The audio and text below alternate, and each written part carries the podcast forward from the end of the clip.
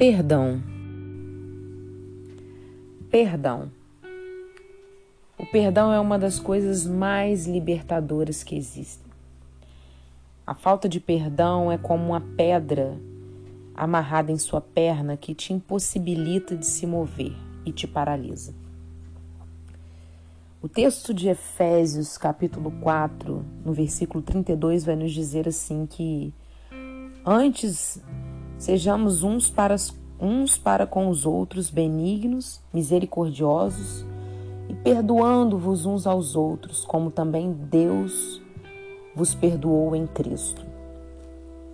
O perdão se torna algo tão difícil de ser alcançado por mentes que pensam que estão perdendo alguma coisa, que estão em desvantagem.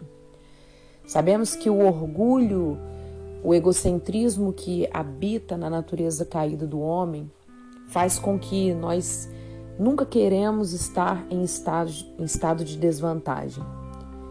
Uma vez que alguém me feriu, uma vez que alguém me magoou, eu jamais sinto no direito de perdoá-lo porque, afinal de contas, não fui eu quem fiz. Mas o perdão ele é libertador e ele é para todos. E quando falamos dessa libertação que há no ato de perdoar, de praticar o, pe o perdão, essa libertação ela é mais para nós que liberamos o perdão do que para quem foi perdoado. Porque quando nós não perdoamos, nós amontoamos sentimentos facciosos, contenciosos e autodestrutivos em nós, como amargura, como vingança, como dentre outros sentimentos que nos aprisionam e nos faz refém de um ressentimento e de uma amargura.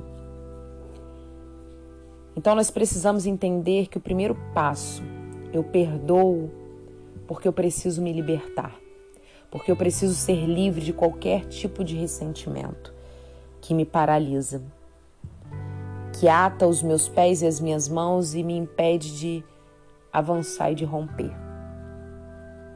A amargura, ela age como uma negra e fria e sombria que um, e, que, e que não é um escape fácil.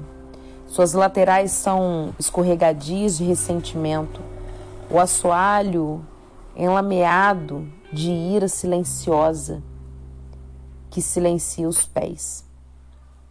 O odor mal cheiroso da traição enche o ar e queima os olhos. Há uma nuvem de autocomiseração que bloqueia a visão de minúscula saída acima.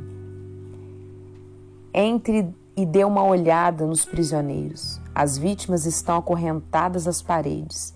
Vítimas da traição, vítimas do abuso, vítimas do governo, do sistema, do exército, do mundo.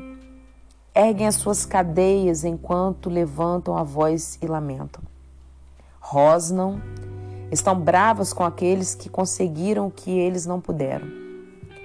Estão zangadas, o mundo está contra elas.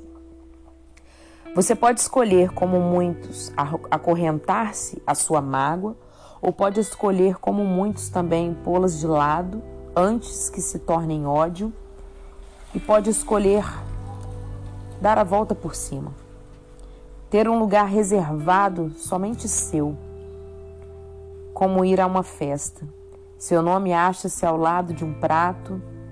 Se você é um filho de Deus, ninguém pode lhe tirar a filiação.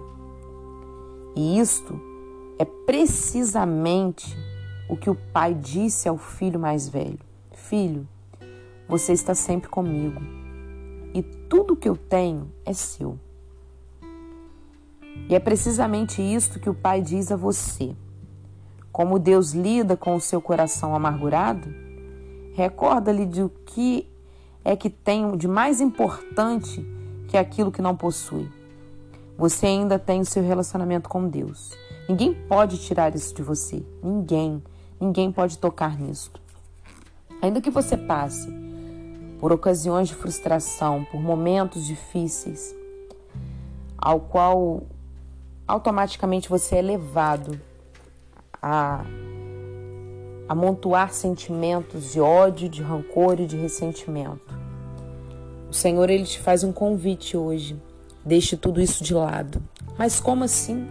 Não é tão simples assim, não basta só dizer da boca para fora não mesmo. Não é somente perdoar da boca para fora, somente confessar com os lábios, mas é algo que vem de dentro para fora. E quando você aprender a fazer isso, é libertador. Você vai perceber que as suas expectativas não devem estar jamais nas pessoas, nos homens, no sistema, porque todos eles são falhos, fadados ao erro e sempre irão, hora ou outra, te causar algum dano. Mas quando você coloca sua total confiança no Senhor, naquele que é perfeito, você jamais vai se frustrar. E é Ele, o seu Pai perfeito, que está te dizendo que Ele jamais te deixará. Que o seu relacionamento com Ele é a coisa mais importante que você tem. Independente do que te aconteça, independente daquilo que te feriu.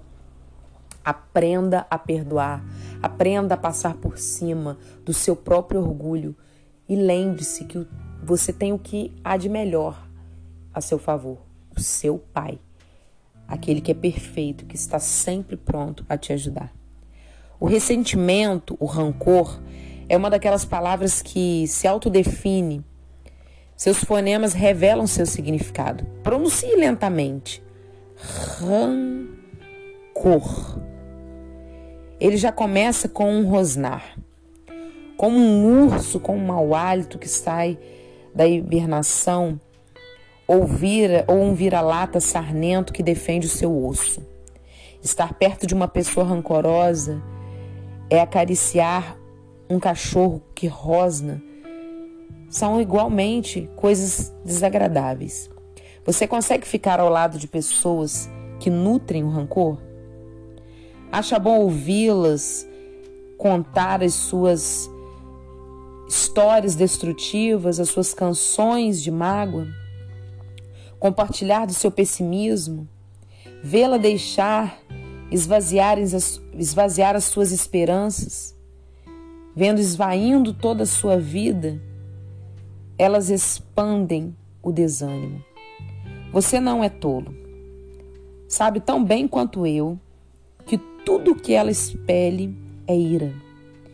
E se ela está cheia de alguma coisa, é de farpas e condenação por todas as pessoas que as magoaram, que as magoaram.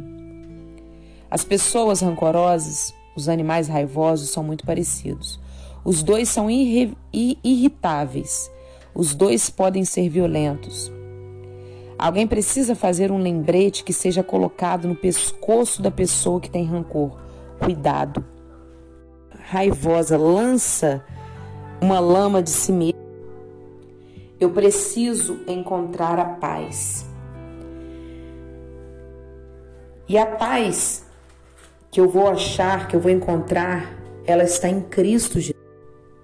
Quer viver um milagre? Tente fazer isto. Pegue uma semente do tamanho de um pingo, coloque sobre vários centímetros da terra, dê ela água, luz e fertilidade, o suficiente, e aguarde.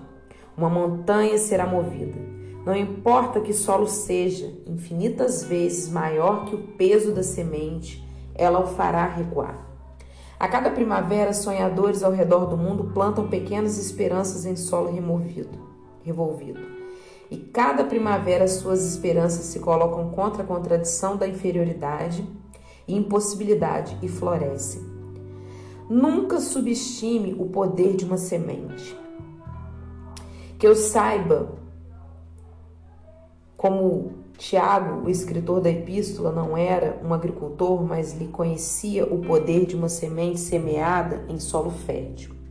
As pessoas que trabalham pela paz de uma forma pacífica plantam uma boa semente, uma boa safra na vida de pessoas retas. O princípio para a paz é o mesmo princípio da colheita. Nunca subestime o poder da semente. O quanto você é bom em semear a paz quer por um instante ou pense nas pessoas que compõem o seu mundo, a sua vida, e passe pela galeria dos rostos delas que são significativos para você. Quer ver um milagre? Plante uma palavra de amor na profundidade do coração e da vida de uma pessoa. Alimente-a com um sorriso, com oração e observe o que acontece. Nunca subestime o poder de uma semente. Você poderá romper a dificuldade da falta de perdão quando você exercitar a paz, quando você começar a plantar uma semente de amor e de paz na vida das pessoas que te feriram. Isso mesmo, na vida daquelas pessoas que não mereciam o teu amor e o teu perdão, mas você, de voluntariedade, de coração voluntário, decidiu se libertar da mágoa e do ressentimento. E, portanto, você descobriu que precisa perdoar. Perdoar para ser feliz, perdoar para ser liberto, perdoar para alcançar a paz que há em Cristo Jesus. Deus te abençoe.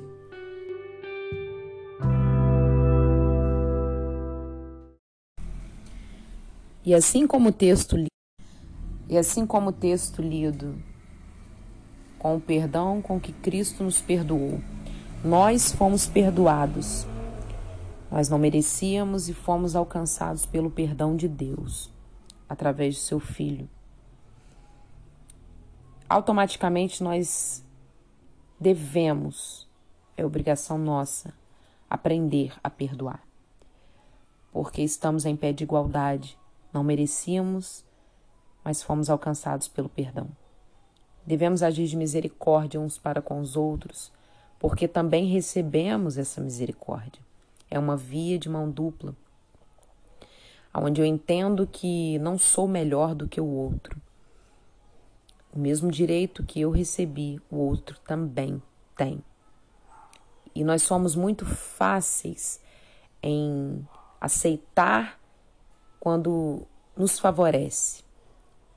Eu quero a todo custo alcançar o perdão de alguém quando eu erro, mas automaticamente meu coração se fecha quando a questão é eu que tenho que liberar o perdão para alguém